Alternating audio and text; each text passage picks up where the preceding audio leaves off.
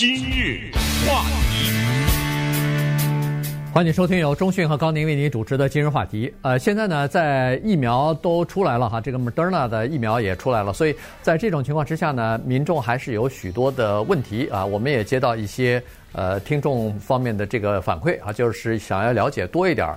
呃，比如说，呃，这个过敏的体质是不是应该打疫苗啊？有没有什么危险啊？那如果要是一个孕妇的话，或者说，呃，在哺乳期的这些呃女性，她可以打吗？呃，这个老年人在养老院的老年人怎么打疫疫苗啊？是他们要自己到药房呢，还是呃有这个医疗小组到他们住的养老院去给他们打呢？等等啊，这些东西我们今天呢就告诉大家。呃，这方面我们所能收集到的一些资料哈。首先，呃，我们先看一下这个老年人。老年人如果要是住在长期护理机构里边，包括养老院啊、养老公寓啊这些地方的人呢，其实你不需要离开自己的地方啊，因为现在每一个恨不得每一个养老院和这个长期护理的机构呢，基本上都叫做被呃连锁的药店或者是独立药店呢，等于是给包干了啊。也就是说。呃，CVS 它在全美国呢，大概和四万家养老机构签了约。那个 Walgreens 大概是和三万五千家养老机构签的约，就是他们附近的这些吧。所以呢，他们会派专业的，比如说注射这个疫苗的人呢，到他们所签约的这些养老机构去，或者是长期护理机构去，帮那儿的医护人员和这个里边的居民呢。来注射疫苗啊，所以呢，这个行动有的州是上个星期五就开始了，有的州呢是从这个星期一就已经广泛的开始了。对，那我们也利用这个机会告诉大家，因为今日话题这个节目不断的在传递各种各样的信息。你比如像疫苗这个事情，我们讲了三四次了吧，还是四五次了，但是呢，总是有新的发现，有新的发现，我们及时也会汇报给大家。那么同时呢，也告诉大家，我们在一个新的平台上出现，叫牛 TV，牛就是汉语拼音 N I U。牛，然后 TV 在你任何的手机，不管是苹果还是安卓的手机上，你进到你的手机的 App Store 里面，你去输入 NIU TV 牛 TV 就可以下载。那么今日话题以及我们多元文化广播集团下面的纽约的国语粤语台、洛杉矶的国语粤语台、我们的电视台、我们的其他的所有的这些平面啊的所有的内容都在牛电视上面，所以希望大家下载来看一看。呃，今日话题也当然是在这个下载的城市当中。那说到关于疫苗的问答呢，有一个问题我终于找到答案了，这之前大家一直没有，就是所谓第一针和第二针之间的时间的问题，对不对？对。啊，因为这个很麻烦，因为有的人说我第一针是这个疫苗，这个疫苗要等三个礼拜，那个疫苗要等四个礼拜。假如第二针我一下不小心忘了，或者我有事，或者是呃种种的原因吧。我拖了一天，我拖了三天，我拖了一个礼拜，这怎么算呢？这个事儿。那么现在告诉大家，这个情况是这样的啊，不管是 Pfizer 和这个 BioNTech 这家的疫苗，还是 Moderna 的疫苗呢，它都需要那第二针。有一个叫 Johnson and Johnson 这家公司，他们在研究的疫苗，等这个疫苗通过的话呢，这个是一针搞定。呃，但是还没有通过，所以凡是需要打两针的。就是告诉大家，它的情况是这样的：第一针的有效率差不多在百分之五十二左右，第二针打完以后才达到百分之九十五，也就是说，那第一针基本上那个管用的程度啊只有一半。所以你只打一针是不行的。你既然已经决定了打疫苗，你就两针都打。那如果第二针三礼拜、四礼拜我忘了怎么办？或者任何情况我没法打？现在就终于找到这个问题答案。没关系，不用再打一次那第一针，甚至你一个礼拜拖了都忘了。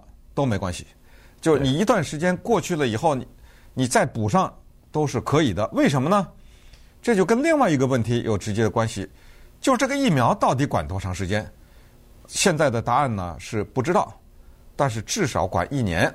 也就是说，这事儿有点麻烦，可能你一年打一次得，你知道吗？如果真的是他只管一年的话，因为现在具体情况还不知道，那么所以。他这第一针管的时间可以这么长的话，当然不是说你那个第二针要拖八个月以后再去打，对不对？呃，不是这个意思。但是就是真的有一段时间你没来得及这补第二针，没关系啊。这就是告诉大家是这个第一针、第二针的情况，现在我们就搞清楚了，就这么一个样子。所谓的不知道它管多长时间的原因，是因为这个疫苗是在人体试验上还没到一年呢，所以现在都不知道它到底是什么情况。对，现在假设就是像一般的流感一样，那就是要每年注射了，基本上是这个样子。嗯，那也可能这疫苗。呃，他管好几年，那也说不准，说不准哈，所以要这个需需要时间来验证。还有就是第一针、第二针，我觉得他那个英文的第二针特别形象，叫 booster，嗯啊，它就是 所谓的 booster，就是呃增强效果嘛，就是加加强效果哈。所以第一针打完以后呢，他说是第一针打完在十天之内，你体内其实就有一定的呃这个免疫的功能了。这个功能呢，就是刚才所说的百分之五十二。你必须要打完第二针之后呢，它的免 免疫的效率才可以提高到百分之九十五。所以这个就是为什么要打这个第二针。反正已经打了，你就连着第二针一块儿打了吧，省得话，呃，省得你到时候打又打了，结果只有只有这个一半的效果。这不是没有起到很好的这个保护作用吗？对，那么下面有一个问题，还是这一针二针的问题哈。呃，这个呢，可能很多老板会面对这个头痛的问题，因为现在医学的专家告诉我们呢，说反应还是有的，副作用还是有的，尤其是打完第二针以后，多数的有什么疲劳是最常见的，还有就是一些新冠病毒的症状，因为你得了这个病了嘛，等于对不对？所以产生一些新冠病毒的症状。于是呢，专家们告诉我们，最好打完第二针的那一天呢，休息一天。这这个事儿就麻烦了。很多人可以跟老板说：“这是你看专家说的，而且我真的有下面这些反应，要休一天，你还不能不批准啊。”当然，我们也知道很多的员工都有法律规定的病假嘛，对不对？对。哎，所以第二针打完以后，在家休息一天，这个事情以后会变得非常的普遍。也告诉大家，因为。你会出现不同程度的啊，有的人很强烈，有的人是比较温和的一些症状，但是任何的副作用都没有，也不太可能。所以这告诉大家，他他说有这种中等程度的症状的，大概百分之三十到百分之三十五之间啊，大概是这种情况。那比如说你打那个流感疫苗，它有的时候或者其他的疫苗，有的时候也会出现一些轻微的症状。所谓轻微症状就是。呃，注射那个胳膊疼啊，或者什么？这头疼是发冷啊，啊对。但这种呢，呃，据说是在一天之内基本上就都消失了，而且出现这个症状反而是好事儿，就说明你体内的这个免疫机制啊，已经开始发挥作用了，已经开始抵抗呃侵入到体内的一些呃不明的物质了哈。所以呢，这个是好的现象。还有一个东西呢，人们都在问说，那我打这个疫苗是不是免费的？呃，现在看来是免费的啊。这个就是说，呃，政府也说了，这个国会通过的法案一再强调这个是免费的。但是任何的法法律啊，有的时候它都是有一些空白的地方，有一些空子是可以钻的。你比如说，现在是免费。那么打打针的时候呢，他可能会问你，你有没有保险啊？你的保险公司是谁啊？你当然如实的把你的保险公司告诉他们哈，有可能他们就去保险公司去收这个钱去了，或或者你没你说我没有保险公司，那在这种情况之下呢，他也可以也也应该免费的给你注射，但是有的时候呢，你要到医生诊所那儿去打的话呢。那你可能就需要付这个挂号费，你要付。有的时候你在医生诊所还要做一些其他的方面的检测的话，那他一并啊，有的时候可能就除了挂号费、除了检测费之外呢，把你那个疫苗的费也加到里头去了。所以在这种情况之下呢，还没有法律不允许这么做啊。所以呢。这是一个问题，所以有专家建议说，如果您只是想打这个疫苗的话，就留这个新冠病毒的疫苗的话呢，最可靠不交钱的办法就是到你附近的那个药局去、药房去打，这样的话就他不会收你的钱的。对，那我们都看到了一个报道，就是英国两个医生啊，因为首先 注射了疫苗呢，产生强烈的过敏的反应。当然，他们生命没有危险，现在是恢复了。那么接下来就有两个非常重要的问题要回答，而且是诚实的回答，是医学界也要诚实回答。一个叫过敏，一个叫怀孕啊，这两个问题是躲不过的，因为我们知道人有花粉过敏、海鲜过敏、花生过敏、猫狗过敏，对不对？各种过敏，有的人他这个体质啊，就是过敏的反应特别的强，你去看看牙医，他还要填表打勾，问你对什么药物过敏呢？对不对？更不要说。把一个病毒注射到你的身体里面作为预防，所以很多人呢很可能会产生强烈的过敏的现象。更不要说在国际网络上现在流传的什么导致不育症啦，什么导致流产啦之类的。那么稍等一会儿呢，我们就针对这两个极为敏感的问题做一些回答。今日话题，欢迎继续收听由中讯和高宁为您主持的《今日话题》。这段时间呢，跟大家讲的是疫苗啊，就是现在美国批准的两个疫苗的呃这个一些需要注意的情况，或者是民众啊呃问题比较多的这些东西，我们来稍微的解答一下哈。因为有一些呃是已经有答案的，但是有一些也没有什么答案。你比如说呃一个人是过敏体质，或者平常。他就过敏，什么花粉过敏啊，食物过敏啊，这个呃就是疫苗过敏啊什么的，这这种东西都会有哈。所以像碰到这种，如果你是了解自己是严重过敏体质的人的话，专家就建议你说，在注射这个疫苗之前，最好先请教一下您的这呃家庭医生啊，看看他是什么建议的。现在的情况是这样子，就是出现呃严重过敏的反应的人。不多啊，大概现在在全球范围之内，可能也出现过四个、六个，大大概是这种情况。而且在接呃接受治疗之后呢，也已经都已经康复了。但是呢，它有可能会造成比较严重的这个反应啊。所以呢，呃，英国方面的建议是说，如果你要是呃严重的过敏体质的话，先不要注射。嗯。但是美国方面的呃医生呢是说没那么严重，还是应该建议你注射，因为。美国的医生和专家是说，现在有很多药物可以提前吃了以后降低你对疫苗的这个过敏反应。所以呢，在这种情况之下，你可能呃跟建跟你的家生家庭医生咨询之后呢，可以采取这样的措施：先吃降呃就是降低呃这个过敏反应的药，然后再去注射这个疫苗。呃，这个是这么一个情况，就是这句话呢，在接下来回答诸多的问题的时候都可能用得上。这句话就是。在选择注射疫苗过敏和选择不注射疫苗被新冠病毒感染这两者之间，你要选择谁？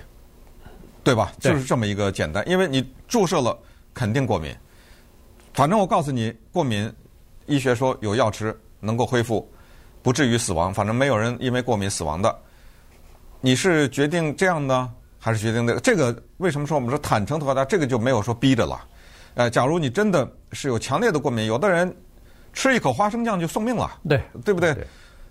有这种情况，你不打针的，我觉得没人逼着你，是不是？所以这个就是就自己的决定了，自己的决定了，因为你有病史嘛，对不对？反正就告诉大家是这么一个情况，咱们就拿辉瑞的试验啊，辉瑞的试验呢，他找的这些人现现在知道四万四千人。他的那个试验呢，是在初期的时候是有百分之零点六三的人有这个过敏的反应，但是到最后最后阶段的第三阶段的时候呢，是一万八千八百零一个人当中有一个人有过敏反应，然后再一看呢，这一万八千八百零一个人全都是注射疫苗的人，就是有过敏反应的没有一个是注射盐水的，嗯，呃，注射盐水的人没有一个，那这就是说明这些人。一万八千八百零一个人当中有一个是对这个疫苗过敏的，就是那个人你给他注射盐水，他也不过敏，所以这是这么一个情况。比较麻烦的是怀孕的这个情况，因为这个是从一九六几年以来呢，人类就一直面对的一个问题，就是其他的疫苗，各种各样的疫苗，一个怀孕的女性，一个已经生了孩子，但是在喂奶啊哺乳的这一个女性，会不会因为这个原因？比如说怀孕的时候会不会流产呢？以及所谓的不育啊，把这些都放在一起。首先呢，推翻的是不育，就是打疫苗导致不育，这个是假的，呃，这个是肯定的。但是对于怀孕的这个问题呢，医学界不敢斩钉截铁的说，你怀孕你也打啊，没问题。他们也只是说，哎呦，请你问你的医生吧，因为每个人的体质不一样，知道吗？呃，但是他们允许。孕妇打是、啊，对。不过顺便说下，就是在任何的疫苗的测试阶段都没有用孕妇。对，哎，所以这个是告诉大家。那当然不敢用孕妇，不敢，因为在测试的时候你都不知道它有效率和安全到底怎么样，那不可不可能用孕妇去做测试。我相信孕妇也不会答应。对，同时也没有做儿童的测试啊，这个必须要讲。就是现在十六岁以下的孩子不要打啊，这个医生也建议你不要去打，原因就是在测试的过程当中没有收集这方面的资料，原因是。在那个测试的几万人当中没有十六岁以下的孩子，嗯、所以现在那个 Pfizer 还是 Moderna 已经开始呃在十二岁以这个孩子身上已经开始进行测试了。原因就是说现在的疫苗已经证实是比较安全的，在成年人身上，所以逐渐的年龄呃要放宽一些了哈。那么孕妇呢，医生说允许打，还是这句话，就是说您和您的医生可能要衡量，嗯，你在要做被病毒感染的。可能性和打了疫苗可能性，这两者到到呃这两者之中，你要选择呃选择哪一个啊？就是反正就是说，肯定呢后者更糟糕，后者可能会有一些反应。就，就是我是说后者，就是如果你是一个怀孕的女性，你被新冠病毒感染的话。啊，对，啊，那我是说，这个结果肯定是比打疫苗更糟糕的。对，嗯，因为他做了这么一个解答，就是说有一些年轻人说，我反正年轻力壮，也没有什么病，二三十岁健康的很，我不打疫苗可不可以啊？嗯、呃，医生说可以是可以，但是呢，你千万不要以为仗着自己年轻力壮，就觉得好像这个病毒对你没有呃没有什么杀伤力。他说是不对的，原因就是。根据现在所掌握的资料来看呢，呃，有相当多的十八岁到三十四岁的人，大概有三千多人吧，住在已经呃严重到必须要住院了。而在这里头，又有百分之二十的人是住在 ICU，就是住在这个呃加护病房里边，其中有百分之三的人是死亡的。所以呢，这个也是不容小觑的。三三千人里边有百分之三的话，那不是也就是？九百人还是九十人，我忘，我算不清楚啊。大概就是这么个比例吧。就是说，你年轻力壮，有的时候也会有这个反应，而且有相当多的人，大概有百分之三十的人，即使是你的这个得了新冠病毒，然后又恢复了，可是它会存在一些慢性的、长期的后遗症。哎，这个非常严重，因为有只有三分之一的人是百分之百的恢复。长期的后遗症，甚至有的人什么失去味觉啊，呃，失去嗅觉啊，什么呃之类的，心跳过快啊，什么经常疲劳啊，这些就是长期的，它就伴随着了，呃，以后就一直变成你的一个常态了，这个也挺可怕的。你就一说也是恢复了，但是就这些东西伴随着你，所以还是刚才说那句话，所有的这些你要全面的权衡，是你宁肯是被感染呢，还是经受？打那一针的臂膀上的疼痛和 那一天的呃副作用啊等等啊，还有一个问题要回答的就是关于打完以后还会不会传染？居然我们现在了解到，一个打完预防针的人呐，他还能传染，就是什么意思呢？他自己不得了，因为他已经打了预防针了。可是这个病毒呢，可以生存在他的鼻子里面和其他的一些地方，然后他通过呼吸，他可以把这个病毒。传染给别人，你说还有这种事儿？世界上就就是一个打了疫苗的人，一个不能得这个病的人，却可以把这个病传染给别人。说这句话的，接下来的就是口罩的问题。呃，就还是说建议在没有最后确定一个打完疫苗的人的传染的情况之下，还是要戴口罩。这个你别看不大不小，这个挺麻烦的。嗯，这就意味着这口罩要戴到哪年去啊？你知道吗？呃，对，戴到。这样的一个情况，对啊，现在这个情况呢是，就是什么时候我们可以恢复正常的生活和正常的工作啊？和这个疫苗来之前完全一样。这个时候是什么时候呢？是现在专家是说了，是百分之七十到百分之七十五以上的人注射了疫苗之后啊。所以如果要是一切正常，大家都愿意去注射疫苗的话，那么可能是在明年的四月份到六月份，大概就可以注射到百分之七十到七十五了。这样的话呢，照照电影院照开，这个餐馆照样可以吃饭，然后人们都可以到办公室上班，同时也不需要戴口罩了，完全都恢复正常。体育馆也重新开放了，呃，但是这个是理想的情况，因为现在在美国还是有很多人抗拒打疫苗呢，还是有很多人觉得先观望一段时间。那如果有一些人他不去打疫苗，那还没有达到百分之七十、七十五以上的话，呃，比如说只有百分之四十五、百分之五十的人打了。